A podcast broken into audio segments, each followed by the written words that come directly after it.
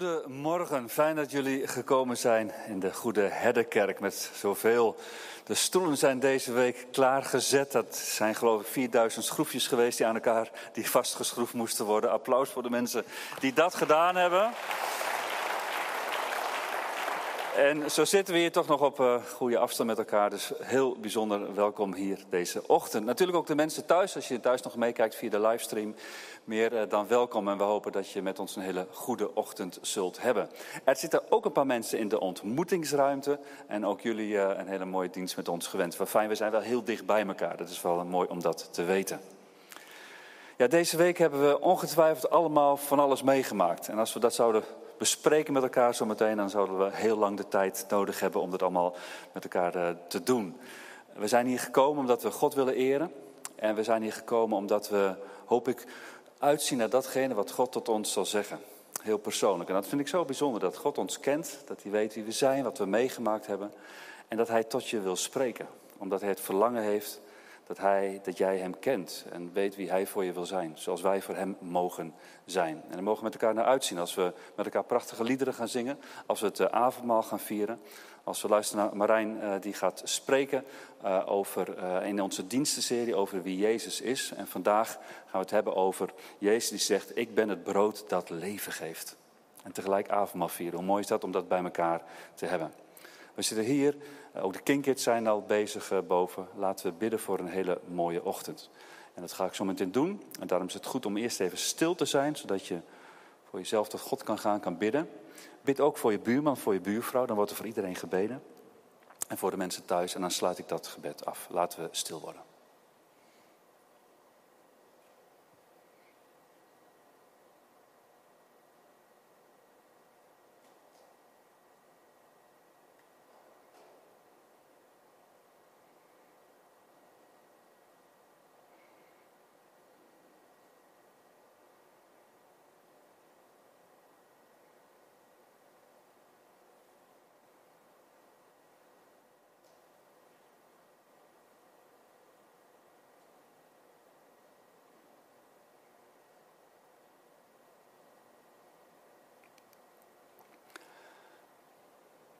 Almachtige God, liefdevolle Vader, dank u wel Heer dat we in deze momenten van stilte bij u zijn.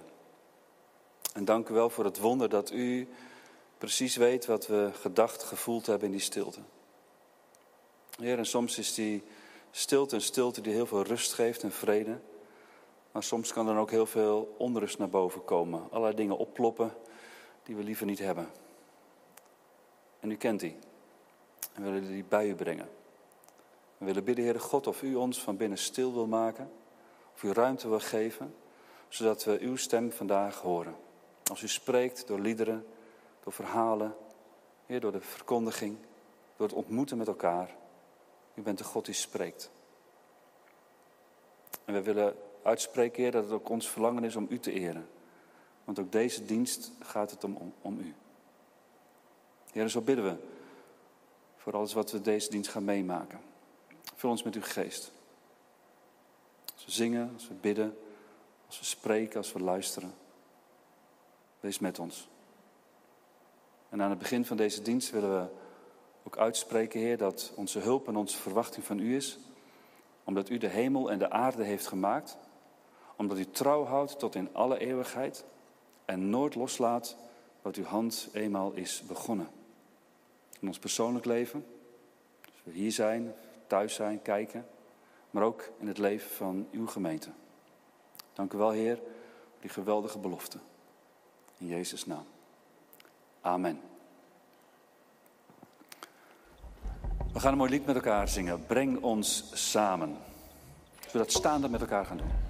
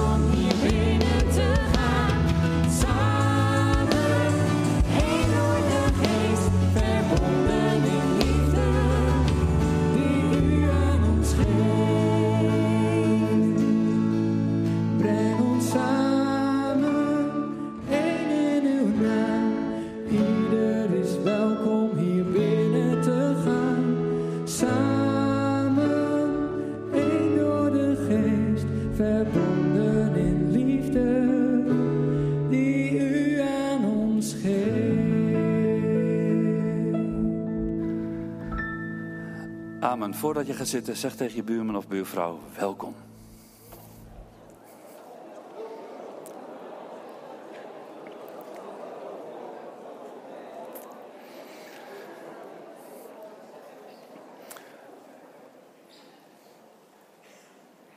De kinderen krijgen zo meteen iets moois te horen voor het kindermoment. Maar ik dacht, het is wel heel leuk om, als jullie er sowieso nog bij zijn, als je nog thuis uh, kijkt, om uh, te horen en te zien dat er weer twee prachtige kinderen geboren zijn deze afgelopen periode. En dat is eh, Boas, Boas Estra van Eijk, geboren op 20 september.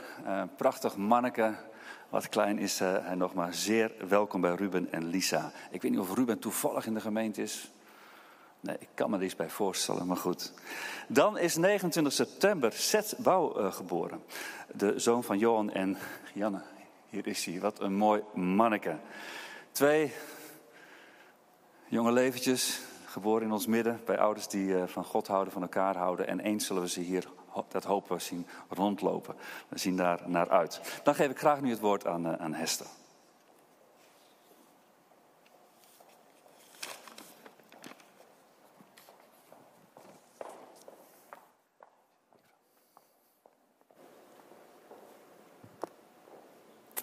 Ja, goedemorgen allemaal. Hey, en vandaag bij het kindermoment gaan we iets doen wat jong en oud mee kan doen.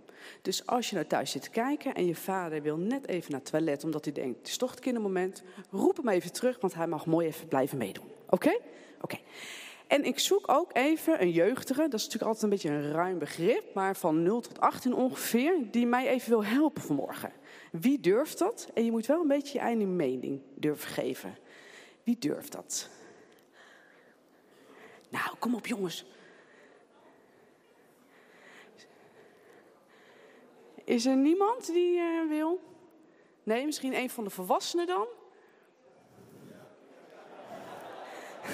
ja, kom even naar voren.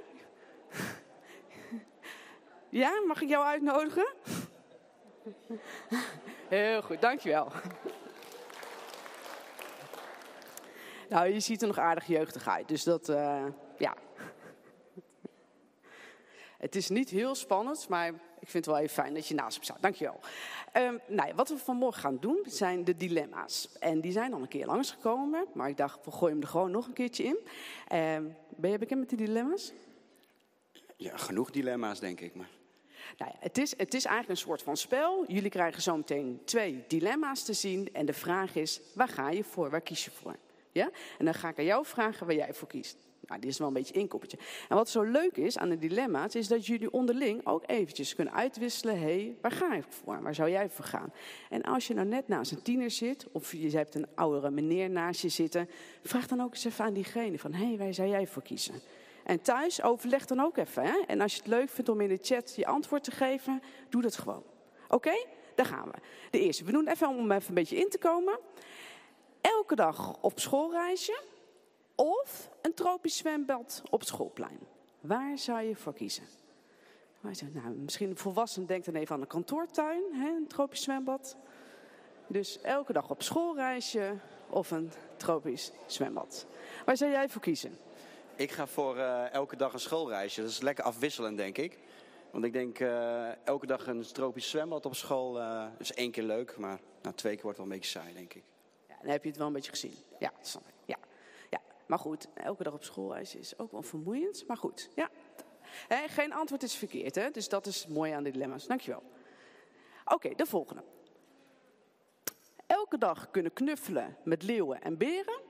Of elke dag met vogels kunnen vliegen.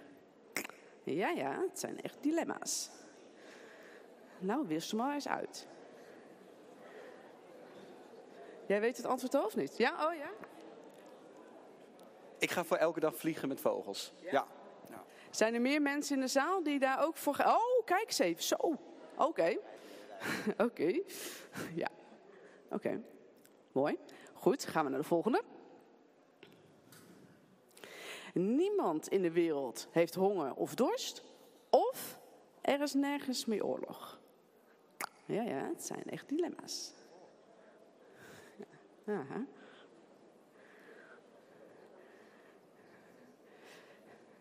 Ik hoop dat jullie thuis er ook een beetje uit kunnen komen. Weet jij toch? Ja, dit is wel echt een dilemma. ja. Ik zou eerder neigen naar de laatste. Geen oorlog meer in de hoop dat het andere een goede gevolg is daarop. Ja. Ja, vind ik een mooi antwoord. Ja. Oké, we hebben er nog één. Je hebt een strenge meester, maar een supergoed rapport. Of je hebt een superlieve juf, maar je had hele slechte cijfers.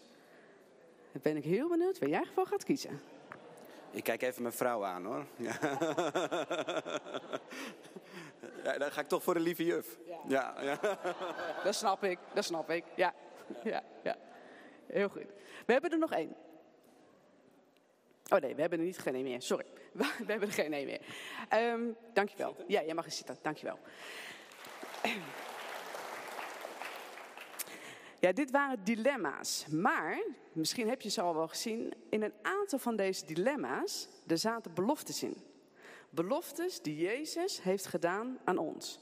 Beloftes voor nu, maar ook beloftes die komen gaan. Nou, daar kan je dus al een aantal van zien binnen dat plaatje. En vandaag gaat het over, ik ben het brood des levens. En daarmee zegt Jezus, ik ben de basis van jouw leven en ik wil jou elke dag geven wat je nodig hebt. En soms zijn die beloftes wel lastig om te geloven. Dat je denkt, ja, zou dat wel echt voor mij zijn? En het klinkt ook een beetje te mooi om waar te zijn. Want als je ziet dat het lammetje naast de leeuw ligt. Hè, dus als je op een dag kan gaan knuffelen met, beeuwen, met beren en leeuwen. Dat is bijna niet voor te stellen. En dan denk je, nou, het is te mooi om waar te zijn. Maar het is echt waar, want het zijn beloftes die God doet aan ons. En ik ben opgegroeid in een gezin waarin ik de enige was met rood haar. Mijn ouders hadden geen rood haar, mijn broer had geen rood haar. En ik leek ook helemaal niet op mijn familie. En ik heb wel eens gedacht, hoor ik er wel echt bij? Ben ik wel echt onderdeel van dit gezin? Het is nooit een heel groot probleem geworden, gelukkig. Maar ik heb het wel eens afgevraagd, dat je soms wel eens gaat twijfelen. En dat kan je soms ook wel eens hebben binnen de beloftes van God. Dat je denkt, zijn die ook echt voor mij? Mag ik dat echt aannemen? En Marijn gaat er zo meteen met de grote mensen nog verder over nadenken. In het kindermoment hebben we altijd een paar minuten. Nou, en dan begrijpen jullie het wel. Grote mensen hebben vaak wat langer de tijd nodig om dat allemaal te begrijpen. Daar kunnen ze ook niet zoveel aan doen. Dat geeft ook niet. Maar ik wil wel dat je onthoudt dat de belofte is van de Heer Jezus: Ik ben er en ik zal er zijn. Amen. Ik ga met jullie bidden. Lieve Vader in de hemel, Heer, we mogen bij u komen. Heer, en u doet heel veel beloftes. En vandaag gaan we er bij eentje stilstaan. Een hele belangrijke. Vader, en soms is het best wel eens lastig te begrijpen. Is dat ook echt van mij? Bent u ook mijn brood van het leven? Heer, wilt u ons helpen, Heer, om dat te begrijpen? Dag in, dag uit. Wilt u zo met ons meegaat? Amen.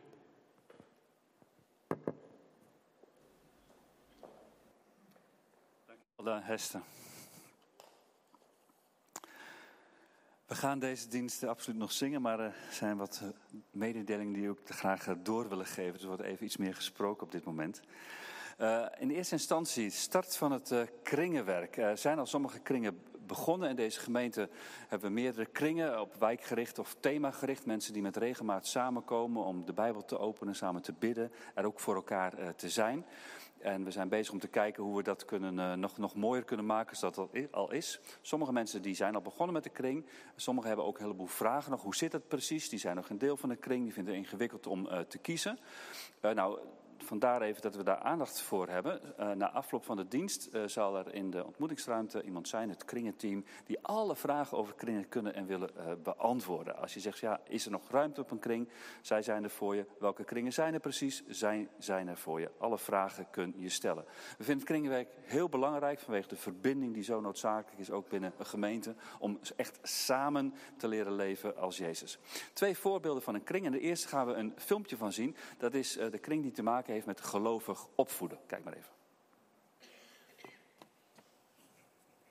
Ik ben uh, Rico Kuiper en uh, ik ga samen met uh, Richard Paper ga een nieuwe kring beginnen. Stil mijn ziel, wees stil. het is een kring waarbij we gaan leren om stil te zijn. Dat is soms best lastig. want soms ben je, je bent vaak druk en met van alles en nog wat bezig, maar om echt stil te zijn. Dat gaan we leren aan de hand van het materiaal van Jos Dauma. Uh, we gaan uh, verschillende gebedsvormen gaan we met elkaar oefenen. Uh, Richard en ik zullen de avonden leiden. Dat is elke tweede en vierde dinsdag van de maand. Van half acht tot negen uur. En nou, ik zou zeggen, voel je hiermee aangesproken? Denk je dat je ja, wat vernieuwende gebedsvormen kunt gebruiken of leren stil te zijn? Meld je dan aan. Ik ben... Hallo, ik ben Jacqueline Vreugdeel en ik sta hier namens de toerusting Gelovig Opvoeden. Een mooi clubje mensen dat uh, met elkaar nadenkt over gezin zijn. Het is voor alle ouders. Of je nou een kleintje hebt van een jaar of één of zal op de middelbare school zitten. Je bent van harte welkom. misschien ben je wel eens bij de Action binnengelopen. Heb je voor een paar euro zo'n mooi canvas. zo voelt ons gezin af en toe een beetje. Een goedkoop canvasje. Het super toffe is dat God het wil gebruiken om zijn schilderij van verlossing en vernieuwing te schilderen. Um, wil je ook weten hoe jouw canvas, jouw gezin gebruikt kan worden? Sluit je dan bij ons aan. We ontmoeten elke tweede woensdagavond van de maand. Het is acht keer dit komend jaar. Met een keer een tof weekend tussendoor. Waarin we extra veel tijd nemen om uh, ook uh, naar jezelf te kijken. Jouw relatie met God en je relatie met je partner. Als uh, je dit opvoed uitdaging met z'n tweeën aan het aangaan bent. Je bent alleen welkom met z'n tweeën. Um, hoe dan ook. Geef je op via Kringen of via Laura Puls. Daar kan je er ook nog veel meer over vertellen. En je bent van harte welkom. Hoe meer zielen, hoe meer vreugd. Hallo, ik. Nog een keer, ja, prachtig. Uh, er waren twee kringen, als je goed hebt opgelet. Inderdaad, de kring die gaat over stilte en de kring over gelovig opvoeden. Uh, na de dienst zijn er nog twee uh, beschikbaar en die filmpjes zijn sowieso wel te bekijken, ook via ons forum. Een andere kring die ik wil benoemen, dat hebben we genoemd de Kring XL. Dat is met name voor mensen die nog niet zo lang deel zijn van de gemeente, op zoek zijn naar een kring. Kring XL zegt het al, het zijn meerdere mensen, kunnen wel 30 tot 40 zijn. We komen hier in de Goede Herderkerk samen. Dat is een beetje een nieuw concept, een pilot, waar we geloven hebben dat het heel erg goed zal zijn zijn. Dus als je graag wilt deelnemen aan het kringwerk, is dat een hele mooie instap, uh, instapmoment. Als je zegt van hé, hey, omdat je nog niet zo lang in de gemeente bent, of dat je wel weer eens wil meemaken hoe het is om op een kring te zijn, daar kun je ook voor opgeven. En nogmaals, na afloop van de dienst zijn er mensen in de ontmoetingsruimte. En via kringen.opdoortocht.nl kun je ook al je vragen stellen. Dan een uh, volgende, dat heeft te maken met mensen die overwegen om deel te worden van deze gemeente. Misschien zit je nu wel thuis en kijk je, ja, ik volg al heel lang de livestream en ik zou wel weer meer van die gemeente willen weten. Uh, of ik zou misschien wel deel willen worden. Overweeg je dat? Of hoe ziet die gemeente precies, precies in elkaar? Vanaf uh, woensdag 14 oktober beginnen we met vijf connect-avonden. Waarin we vertellen wie we zijn, waarom we zo zijn. over onze geschiedenis, over wat we geloven, wat we beleiden, hoe we georganiseerd zijn. Zeer de moeite waard om daarmee te beginnen, alvorens je de keuze maakt om al dan niet deel te worden van de gemeente. Vanaf 14 oktober meer dan welkom. Dan uh, een laatste heeft te maken met uh, allerlei vragen die wij krijgen van hey, we hebben mensen tekort. We merken allemaal dat we een beetje wakker moeten worden uit een soort winterslaap. Na heel lang elkaar niet gezien te hebben. Uh, er zijn genoeg rollen nog te vervullen. Vacatures is een beetje, een beetje vervelend woord misschien voor sommigen. Maar ja, we hebben wel mensen nodig. En we dachten, waarom moeilijk doen als het samen kan? Hè? Met heel veel mensen hebben we de stoelen klaargemaakt. En zijn op heel veel plekken is er gewoon nog uh, hulp nodig. Bijvoorbeeld voor het schoonmaken van deze uh, kerk en op een heleboel andere plekken ook nog. Dus als je zegt, nou oké, we beginnen weer, ik zou wel iets willen doen. In de ontmoetingsruimte zijn ook mensen die je daarbij kunnen helpen. Dan de bloemen willen we heel graag geven aan de familie Westerveld. De bemoediging, we wensen het al het goede toe. En elke keer als ze nu naar deze bloemen kijken, mag je weten dat we aan jullie denken.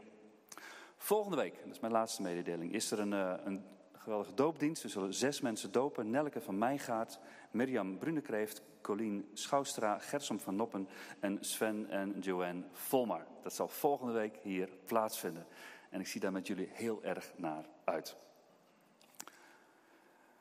We gaan met elkaar ehm, een lied zingen en daarvoor gaan we ook collecteren. En eh, die collecte zal zijn voor de gemeente. Maar mag ik jullie eerst voorgaan in gebed. Almachtige God, liefdevolle Vader, er is al heel veel gesproken. Heer, en u kent de woorden die bij ons aangehaakt hebben, die goed waren om te horen. Maar wij willen u in de eerste instantie ook danken. Dank, Heer, voor Boas en Zet, geboren hier op deze wereld gekomen. Heer, uw idee. En we bidden, Heer, voor hen en voor hun ouders, voor een hele goede en gezonde start. Dank u wel, Heer, dat u uw leven toevertrouwt. We willen bidden, Heer, voor de start van het seizoen. En we zijn natuurlijk al begonnen, maar we komen ook dingen tegen die misschien nog verbeterd moeten worden of anders moeten. Of onduidelijkheden. Heer God, we willen bidden of u ons daarbij wil helpen. Ook als we willen starten met het kringenwerk. Sommigen zijn al begonnen, anderen nog niet. We bidden, Heer, dat het een geweldig middel mag zijn in uw hand om, om elkaar te kennen, eh, verbonden te zijn met elkaar, maar ook juist op die plekken samen te leren leven zoals u het bedoeld heeft. Willen niet alleen bidden, Heer, voor ons in deze gemeente, maar ook voor de wereld waarin we leven, voor het land waarin we wonen. We willen bidden, Heer, voor onze regering en de formatiegesprekken. Heer, het duurt heel lang. We krijgen de uitdaging van u om ook te bidden voor de mensen die over ons gesteld zijn. We bidden, Heer, dat er wijsheid komt en dat er een, uh, ja, een goede regering komt die ons als land ook verder kan leiden. Heer, op deze Israël zondag willen we ook bidden voor uw volk Israël. Heer, daar wordt op zoveel plekken ook voor gebeden vandaag. Heer, een eeuwenlang wordt daarvoor gebeden. En we bidden ook met al die gebeden, Heer, voor de vrede van Jeruzalem. Niet alleen, Heer, omdat door die vrede wij ook vrede kennen, maar ook omdat door die vrede, Heer, gezien wordt wie u bent, de God van Abraham, Isaac en Jacob. Heer, en we weten dat het een hele complexe situatie is, elke keer weer opnieuw.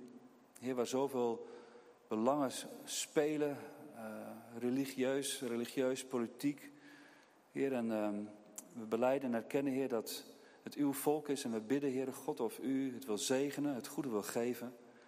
Dank u wel, Heer, dat u trouw bent aan uw belofte, ook voor hen. We bidden, Heer God, dat uh, uw volk steeds meer een, een, plek mag zijn, het land steeds meer een plek mag zijn waar u gezien wordt. Dank u wel, Heer, dat we daarvoor mogen bidden. Ze bidden voor onszelf, Heer, voor deze wereld. Grote gebeden, maar dank u wel, Heer, dat u een God bent die dat alles overstijgt. Dat we u mogen kennen. Heer, met diep ontzag erkennen we u en aanbidden we u als de enige waarachtige God. In Jezus' naam. Amen. Het is ook gelegenheid nu om het collecte te geven voor het uh, werk van deze gemeente. Het is ook een manier van aanbidden, van God groot maken. Vandaar ook dat het op dit moment uh, hier gebeurt. En dan zingen we zometeen het lied met diep ontzag.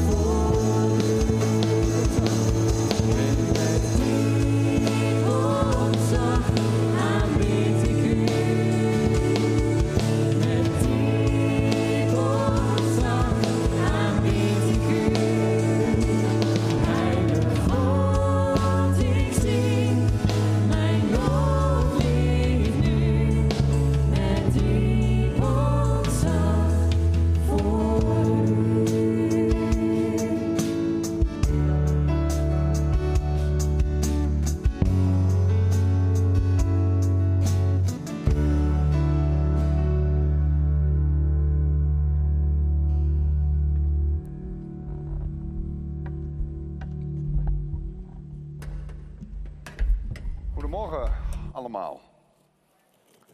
Wie ben jij eigenlijk? En wie maakt dat jij bent wie je bent? Is dat je naam, je baan, je opleiding, je opvoeding, je gedrag, je karakter? Vermoedelijk is het antwoord in je hoofd iets van, ja, dat zijn al die dingen bij elkaar. En dat klopt ook, je noemt dat identiteit. En in het evangelie van Johannes gaat het rondom die zeven keer ik ben, continu over de identiteitsvraag. Wie zijn wij? Wie is Jezus en wie zijn wij? En je merkt dat de discipelen, de schriftgeleerden en de fariseërs, die zijn allemaal bezig met die vraag. Wie is Jezus eigenlijk? Je merkt het bij de roeping van de leerlingen. Daar is het lam Gods. Dus dat is wie Jezus is. Je merkt het bij de tempelreiniging. Wie denk jij, Jezus, wel niet dat je bent? Samaritaanse vrouw. Hij is de redder van de wereld. Hij weet alles van mij. Wie is Jezus eigenlijk? Wie zegt hij dat hij zelf is? En wat zegt dat dan over ons? Ik wil je uitnodigen om met mij te lezen Johannes 6, vers 25 tot en met vers 36. In chronologische volgorde is dat de eerste ik ben uitspraak van Jezus. Johannes 6, vers 25 tot en met 36.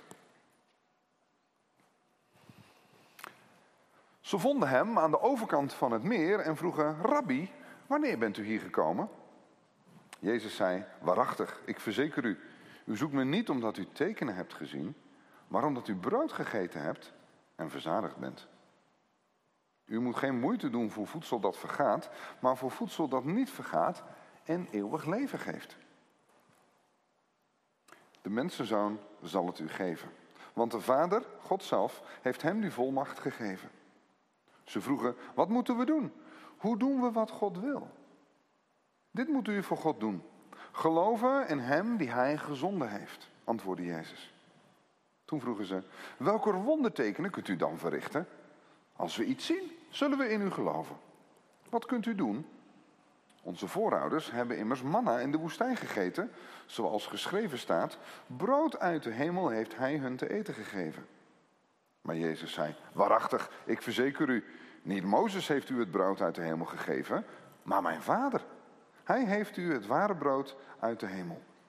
Het brood van God is het brood dat neerdaalt uit de hemel en dat leven geeft aan de wereld. Geef ons altijd dat brood, Heer, zeiden ze toen. Ik ben het brood dat leven geeft, zei Jezus. Wie bij mij komt, zal geen honger meer hebben. En wie in mij gelooft, zal nooit meer dorst hebben. Maar ik heb u al gezegd dat u niet gelooft. Ook al hebt u me gezien. Ja, ik ben het brood des levens. Zo staat het in een iets oudere vertaling. En die is nog het meest bekend, denk ik. Dat is een boeiende en hele bekende uitspraak van Jezus. Maar hij is ook een beetje vreemd. Want nu in de politiek, alle formatieprocessen weer lekker spaak lopen, is er geen één leider die zegt: Ik ben de boterham met hagelslag van het leven. Op zichzelf is dat een vreemde uitspraak. En je snapt hem ook alleen als je eigenlijk heel hoofdstuk 6 zou lezen. Aanrader om dat nog eens ergens te doen deze week. Want daar gebeurt nogal iets. Wat interessant is als je dat hoofdstuk leest, en als je heel Johannes leest, is dat continu dus die identiteitsvraag wordt gesteld. Wie is Jezus? En dat je altijd ook het spiegeltje krijgt, dit ben jij. Dus op een of andere manier spiegelt Jezus altijd die uitspraken. Je leert heel veel doorkijkjes over ons mensen. Je ziet het bijvoorbeeld in de tempel. Daar zegt eh, de Johannes dan over Jezus: Niemand hoefde hem iets over de mens te vertellen, want hij weet zelf wat er in de mens omgaat. Of in het gesprek met de Samaritaanse vrouw, blijkt dat Jezus alles van haar weet, dan zegt zij dat ook tegen de mensen. Er is iemand die alles van mij weet. Of een stukje verderop, bij de zieke te Bethsaida, staat er dat Jezus weet hoe lang die man daar al lag. Met andere woorden, Jezus weet exact wie hij tegenover zich heeft. Dat komt keer op keer terug. Jezus weet ten diepste wie wij zijn. Waar ons hart voor klopt. Waar wij voor gaan. Wie onze diepste motieven vormgeven. Dus als je Jezus vraagt wie bent u, krijg je ook altijd antwoord op de vraag dit ben jij. En dat is niet altijd leuk, dat is niet altijd makkelijk voor de mensen die die vraag stellen. Want Jezus zegt dan vaak dit is waarvoor jullie komen, dit is waar jullie hart ligt. En dan worden mensen boos en gefrustreerd. En je ziet het nu ook? Jezus zegt Jullie zoeken me niet omdat je tekenen hebt gezien, maar omdat je brood hebt gegeten en meer wil. Maar, zegt hij dan verderop, ik ben het brood des levens. Dus Jezus heeft precies in de gaten waarvoor die mensen eigenlijk komen. En wat is daar nou aan de hand? Nou, Johannes 6 is ook het hoofdstuk waar de wonderbare spijziging staat. En die wonderbare spijziging is een verhaal van Jezus die een soort preek geeft. En mensen zijn heel nieuwsgierig naar Jezus. Iedereen wil die man wel eens horen. En ergens in de middle of nowhere verzamelt zich dan een groep van 5000 mannen. Nou, vrouwen, kinderen erbij, zeg zo'n 10.000 mensen. Die horen de woorden van Jezus. Maar er is geen horeca, maar er is wel honger. En dus vraagt Jezus, heeft er iemand wat te eten? Is er iemand die heeft vijf broden, twee vissen? En Jezus begint te breken en te breken. En warempel, er is verschrikkelijk veel. Er is in overvloed. Jezus weet 10.000 mensen te voeden. Dat is een wonder op zich. Mensen zijn diep onder de indruk van Jezus. Ze gaan naar huis en dan gaan ze slapen. En dan lezen we tussendoor dat Jezus in de nacht over het water naar de andere kant van het meer loopt. En de volgende dag worden de mensen wakker. En een deel van die mensen, die denken, die Jezus, daar willen we meer van. Dus die gaan Jezus opzoeken en die komen erachter, Jezus is niet waar hij gisteren was. Hij blijkt aan de overkant van het meer te zijn. Dat is best wonderlijk, want gisteren lag er één bootje en dat heeft hij niet gebruikt. Want dat bootje ligt er nog. Hoe kan dat nou? Dus ze zien wonderen, om het zo maar even te zeggen. En Werempel, er is een menigte die heeft meer zin in vis en brood. En Jezus confronteert eigenlijk. Hij zegt, dit is wie jullie zijn. Jullie geloven niet eens in een wonder als het voor je neus gebeurt. Maar eigenlijk kom je gewoon voor die lekkere boterham met vis. Het klinkt allemaal zo vroom en zo heilig, maar deze mensen komen voor letterlijk, fysiek, die boterham met hagelslag. Maar in dit geval is het een boterham met vis. Daar komen ze voor. Want ze vonden het erg lekker en ze willen daar gewoon meer van. En dan volgt weer de vraag, wij willen wonderen. Mozes regelde manna in de woestijn, kunt u dat ook? En dat klinkt natuurlijk heel vroom, want je pakt even de naam van Mozes erbij, de godsman. Maar ook Jezus spreekt daar dwars doorheen. Jezus zegt, jullie komen helemaal niet voor Mozes. Jullie komen niet voor de godsman die Mozes is. Jullie willen eigenlijk, zou je kunnen zeggen, dat is de confrontatie die Jezus zegt. Jullie willen eigenlijk ten diepste gewoon een soort, soort uh, hemelse broodbakmachine en een Hans Klok. Een goochelaar en iemand die gewoon zorgt dat je eten hebt. Dat is het gemak. Mensen willen Jezus voor hun karretje spannen. Jezus, regelt u even het brood uit de hemel? Jezus, wij kronen u wel even tot koning. Dat dreigt bijna te gebeuren tijdens de wonderbare spijziging. Jezus, doet u alstublieft wat wij van u vragen. En ik denk dat dat wel lijkt op hoe wij mensen soms ook met het geloof om kunnen gaan. Jezus, ik heb deze plannen. Wilt u ze zegenen? Jezus, ik voel me zus, zus en zo. Wilt u dat bevestigen? Jezus, dit is mijn mening. Maar ik heb er nog even een Bijbeltekst bij nodig. En de confrontatie die Jezus geeft is eigenlijk dat hij zegt: jullie zijn grenzeloos oppervlakkig en materialistisch. Want je bent ongelooflijk bezig met je eigen wensen en met je eigen verlangens. En wat Jezus aan het doen is, is verwachtingen managen. Jezus voert een stevig protest tegen de verkeerde verwachtingen van verlossing, waar heel veel tijd, moeite en energie in kan gaan zitten. En het levert je niet eens het echte leven op, niet eens het ware leven op. Doe geen moeite om brood dat vergaat, maar doe moeite voor voedsel dat eeuwig leven geeft. Wij mensen kunnen soms zo bezig zijn met die zoektocht naar het echte, het goede leven. Een mooier huis, een betere auto, een nieuwere telefoon. Meer, beter, nieuwer, mooier, enzovoort, enzovoort. En dat is eigenlijk gewoon de stem van de reclame. Wij kijken thuis niet veel tv, maar vorige week keken we even tv en ik hoorde gewoon eventjes de grote woorden die genoemd worden in reclames tegenwoordig. Weet je, het zijn gewoon dingen als deze douchegel, deze auto, deze bakboter en deze rookworst ga jou een geweldig leven geven. Het zijn altijd van die achterlijk banale dingen waar dan de grootste woorden op worden geplakt. Rickert Zuiderveld zei, eigenlijk verkopen we allemaal onzin. De echt belangrijke dingen zijn namelijk gratis. En mensen, dat weten we wel hè. Stiekem diep van binnen weten we wel dat het zo werkt. Maar toch, bij plaatjes van het echte leven denken wij vaak aan die dingen.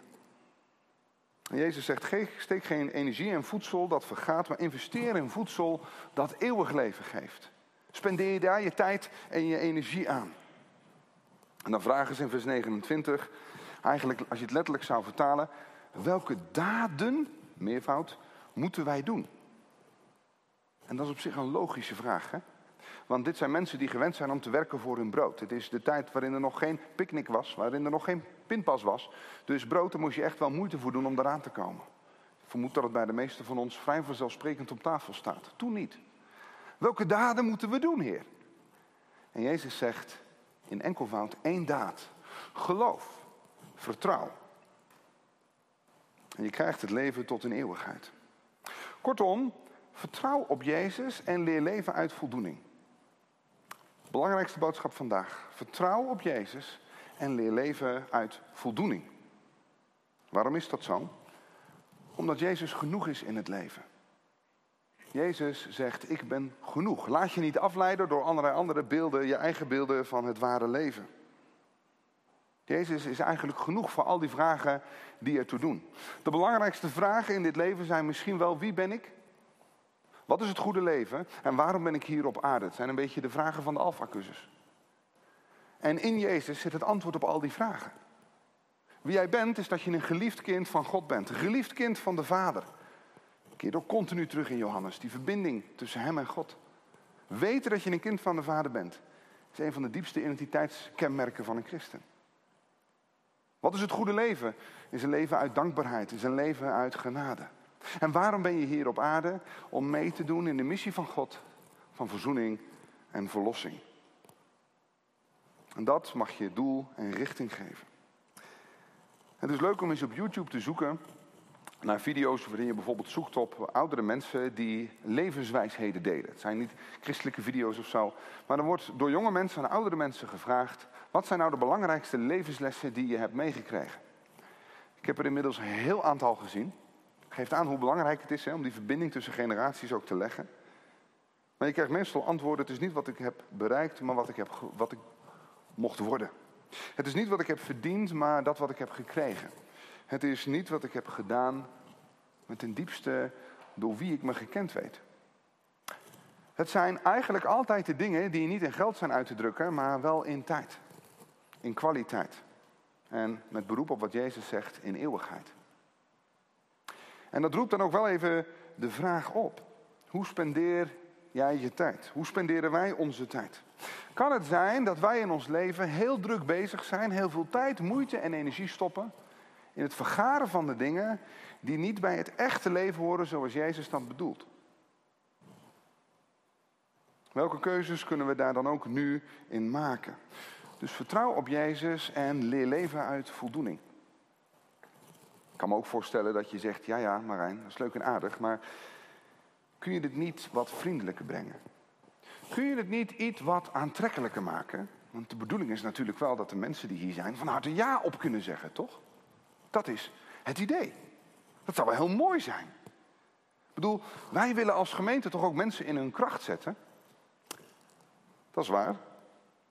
Jared Wilson, een Amerikaanse baptistentheoloog, zegt: waar je de mensen mee wint, is waar je ze toewint. Dus waar je mensen mee de kerk binnentrekt, is dat waar ze verliefd op worden. Waar je mensen mee wint, is waar je ze toewint. En ik moest denken, in voorbereiding op deze preek, aan mijn periode bij een groot winkelwarenhuis hier in het centrum van Ede. Ik werkte daar van 2006 tot 2010 op een bepaalde afdeling waar we allerlei apparaten verkochten. En er waren bepaalde merkenapparaten die verkochten voor geen meter. Dat was terecht, want het waren waardeloze dingen. En op een gegeven moment uh, merkte dat merk, een van die merken merkte dat ook.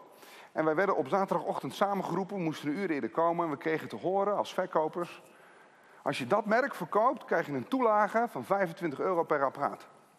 Nou, sommige collega's verdubbelden daarmee hun maandsalaris die maand. Dat is natuurlijk ook een ethisch dingetje. Hè? Doe je dat wel of niet? Ik heb geprobeerd het niet te doen. Mocht u zo'n apparaat destijds van mij gekocht hebben, sorry. Dat is niet de bedoeling. Maar op korte termijn deed dat het heel goed, hè? Want wij zagen vervolgens die merken, die gingen hartstikke omhoog. Merk tevreden, baas tevreden, op de lange termijn echter. Ging ik eens informeren bij de collega's van de servicebalie. Die hadden me er toch een hoop werk van, joh. Binnen een jaar kwam iedereen terug. Wat een waardeloos rotapparaat. Ik kom hier nooit meer en ik vertel het al mijn vrienden. Vertrouwen beschaamd. Hoe zeggen ze dat ook alweer? Vertrouwen komt te voet en gaat te paard. Lange termijn levert zoiets onherstelbare schade op. Ik geloof dat de beste verkooptechniek is dat je heel erg eerlijk bent. En verkoop en evangelie is altijd een vieze combinatie, maar in dit geval geldt die wel op. Je kunt beter maar eerlijk zijn bij de voordeur. En dat geldt ook voor Jezus. Want waarom zeg ik dit? Kijk voor de grap is, als je de Bijbel bij je hebt, naar vers 66. Wat het gevolg is van die uitspraak, ik ben het brood dat leven geeft. Dan zegt Jezus dit. Toen trokken veel leerlingen zich terug en gingen niet verder met hem mee. Jezus vraagt nu aan de twaalf, willen jullie soms ook weggaan? Dat is komisch, hè? Moet je moet, je voorstellen dat, we weten niet precies hoeveel mensen daar geweest zijn, maar stel dat het er ongeveer 300 waren, ongeveer wat we nu hier in de zaal hebben zitten. Dat betekent, even snel geteld, dat je deze eerste vijf rijen van dit vak zou kunnen pakken, die blijven dan. En de rest van jullie vertrekt allemaal. Of de mensen in de ontmoetingsruimte die daar zitten, jullie blijven daar zitten en wij vertrekken allemaal na het horen van deze woorden. Dat is het effect van Jezus die zegt, ik ben het brood des levens. Dus je kunt daarover spreken en vertellen met heel veel enthousiasme. Ja, Jezus, het brood des levens is fantastisch. Maar als je ziet wat er gebeurt als Jezus het eerlijk uitlegt, dat merendeel van de mensen vertrekt en tegen de rest vraagt, Jos, hij ook niet eens vertrekken. Dat zegt iets over de intensiteit wat Jezus hier eigenlijk zegt. Vertrouw op Jezus en leer leven uit voldoening is helemaal niet makkelijk. Het is heel confronterend zelfs. Confronterend in een economie die draait op ontevredenheid. Ik heb het vaker gezegd en ik zeg het nog maar een keer. Stel dat wij Nederlanders morgen besluiten, we zijn eigenlijk heel tevreden met dat wat we hebben, waar we wonen en waar we in rijden. Is overmorgen onze economie in de allerdiepste recessie die je je kunt voorstellen. Waarom? Omdat we ten diepste draaien in een economie van ontevredenheid. En Jezus zegt, ik ben genoeg. Dat confronteert ons ego, ons ikke. En op grond van de tekst kan ik dat en wil ik dat niet uitwissen. Maar wat betekent het dan om samen te leren leven als Jezus? In het licht van wat Jezus hier eigenlijk zegt. Dat betekent dat wij elkaar mogen aanmoedigen om genoeg te nemen met Jezus. En dat je elkaar ook mag zeggen dat je ten diepste je een kind van een vader mag weten. En elkaar ook mag aanmoedigen om te zeggen dat mag ook voor jou genoeg zijn. En dat we elkaar daaraan helpen herinneren. Niet elkaar de maat nemen of elkaar veroordelen van oh die heeft een groot huis of een dikke auto. Nee, niet op die manier, maar veel meer nieuwsgierig in gesprek. Hoe doe jij dat nou? Genoegen nemen met Jezus. Hoe doe jij dat nou? Tevreden zijn met de dingen die je hebt. Waarin word jij te veel afgeleid? En hoe leef jij eigenlijk uit dankbaarheid? Wat is het mooi als mensen ook durven te zeggen: joh, ik heb zoveel honger en dorst naar liefde, naar acceptatie, naar respect, aanvaarding, spullen, geld, macht, status en invloed. En ik heb jou nodig om me daar af en toe ook op te bevragen. Ik vind het moeilijk om te durven vertrouwen dat Jezus voor mij genoeg is. Wil jij voor me bidden? Help mij daarbij. Daarvoor zijn we met elkaar gemeente. Dat is samen leren leven als Jezus. Betekent dus ook samen leren leven tevreden zijn. Oefenen in vertrouwen. Kleine stapjes zetten. En elkaar daarbij uitnodigen. Elkaar daar ook bij helpen. En het eerste stapje vandaag kan bijvoorbeeld zijn het avondmaal. Waar we naartoe bewegen. Want in het avondmaal zetten wij ook een stap in vertrouwen. Ik wil de band intussen vragen om vast naar voren te komen. Zeg ik er nog een paar laatste dingen over. In het avondmaal worden we geconfronteerd ten diepste met waar we op vertrouwen. Wie wij zijn. Ons eigen onvermogen. We worden eigenlijk geconfronteerd met onvermogen en getrakteerd op genade. Het zit allemaal in het avondmaal. Wordt ons ego klein en onze dankbaarheid groot.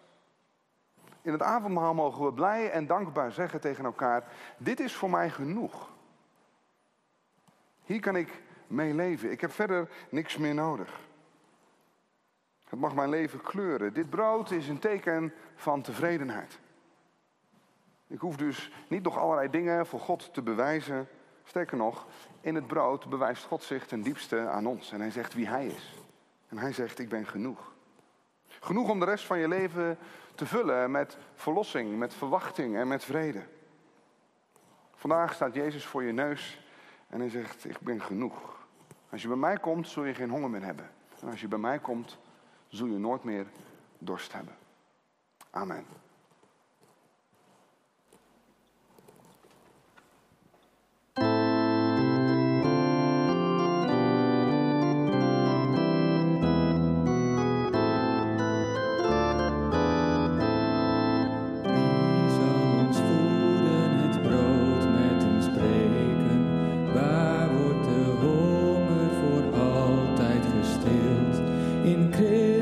Alleen is het brood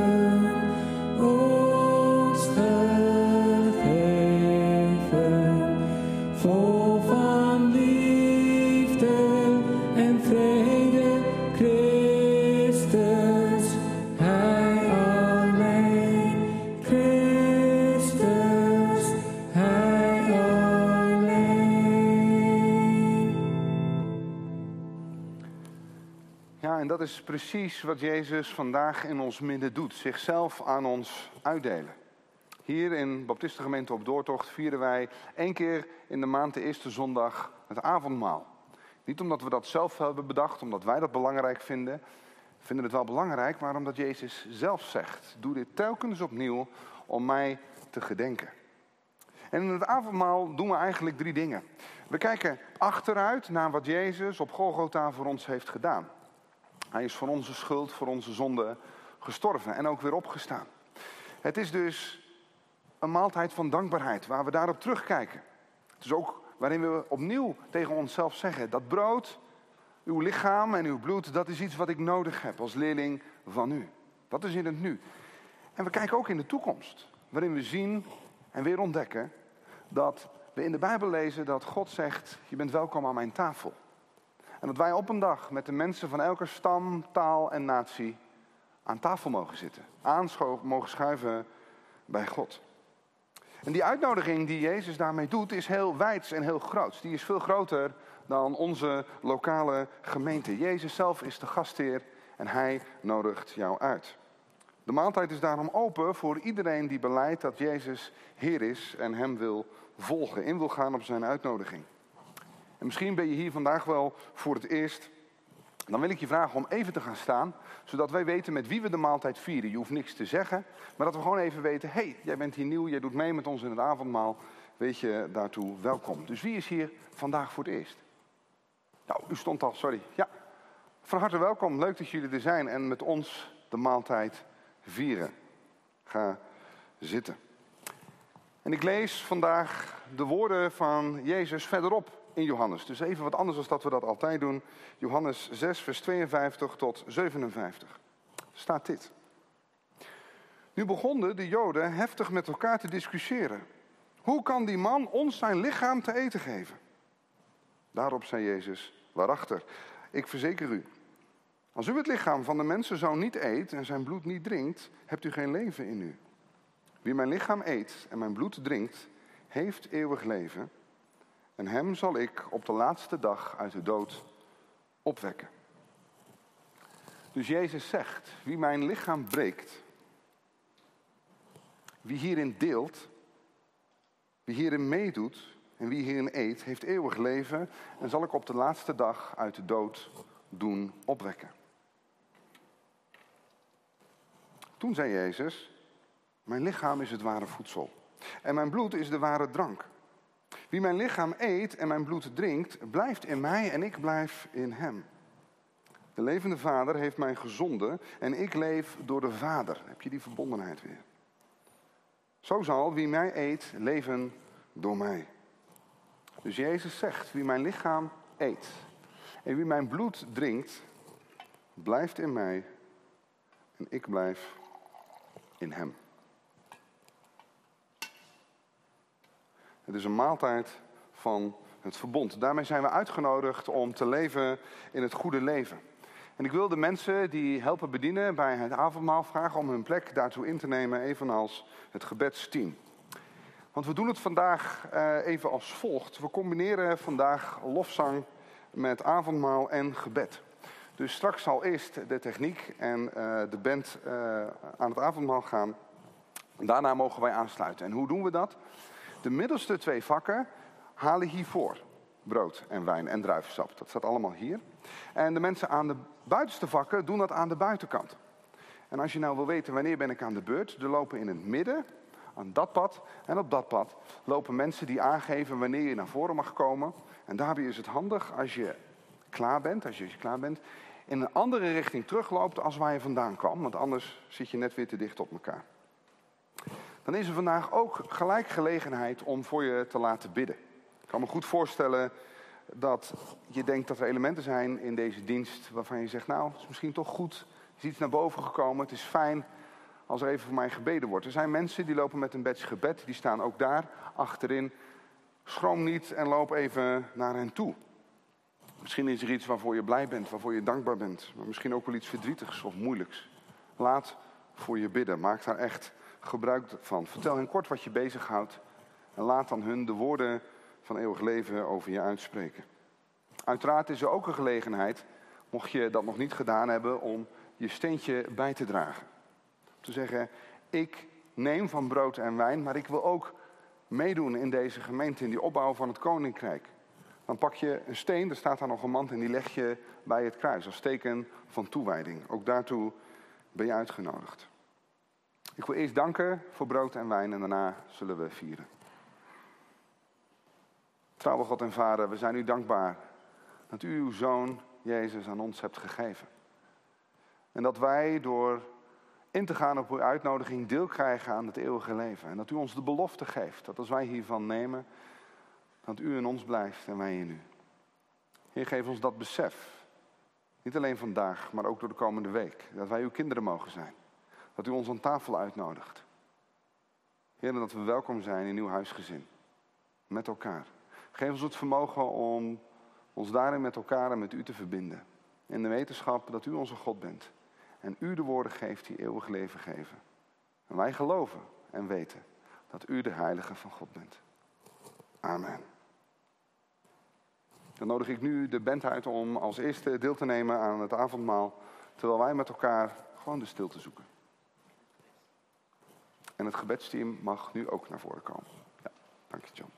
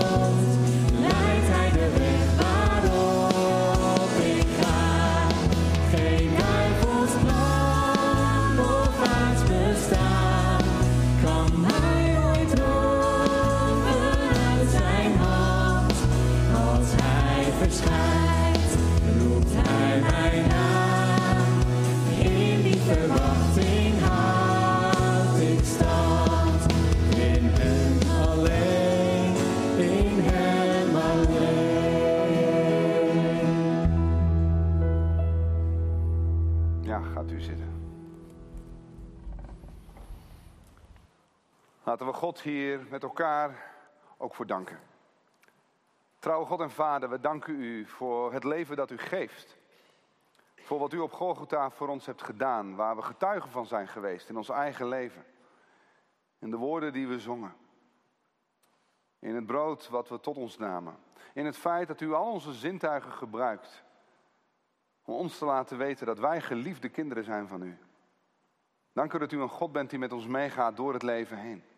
Door deze week heen. In de situatie waar we nu ook in zitten. En dat we mogen weten, u bent erbij. U noemt u zelf, ik ben die er zijn zal.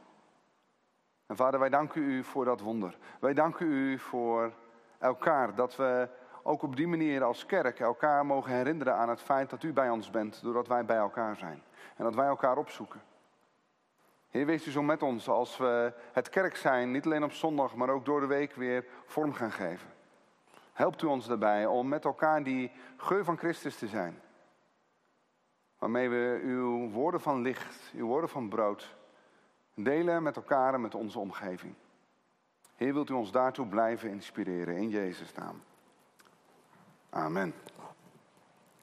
Dan zijn we zo bijna aan het einde gekomen van deze dienst. Ik kan me goed voorstellen dat er elementen zijn in deze dienst waarvan je zegt, nou, daar wil ik toch nog eventjes op reageren. Dat kan. Stuur gerust een mailtje naar volganger.opdoortocht.nl. Dan komt u bij Peter en mij terecht. Volgende week natuurlijk ook weer van harte welkom. Er is dan een mooie doopdienst. Mocht je nou denken, ik had graag nog willen bidden met de mensen, maar ik heb er geen tijd voor gehad. Of ik wil dat toch op een ander moment doen. Na de dienst zijn ze er ook nog, dus maak daar gebruik van. Het zijn dus de mensen met een badge ze staan achterin. En ik herinner je graag nog even aan uh, de informatie die je kunt krijgen over het kringenwerk in de ontmoetingsruimte hiernaast. En mocht je meer willen weten over deze gemeente en zeggen, nou, die club, ik ben eigenlijk wel benieuwd wat voor soort mensen dat zijn. Uh, misschien heb je hier een voorproefje gehad, maar er is ook een informatiebalie in de hal. Kun je meer informatie over vinden. Dan wil ik u vragen om te gaan staan om de zegen en de echo van God mee te nemen deze week in. Gemeente van Jezus Christus, de Heere zegen u en hij behoede u. De Heer doet zijn aangezicht over je lichten en hij zij jullie genadig. De Heer verheffen zijn aangezicht over ons allemaal en geven ons de vrede en de naam die alleen Hij kan geven. Geliefd kind van God. Amen. We zingen met elkaar Jezus overwinnen.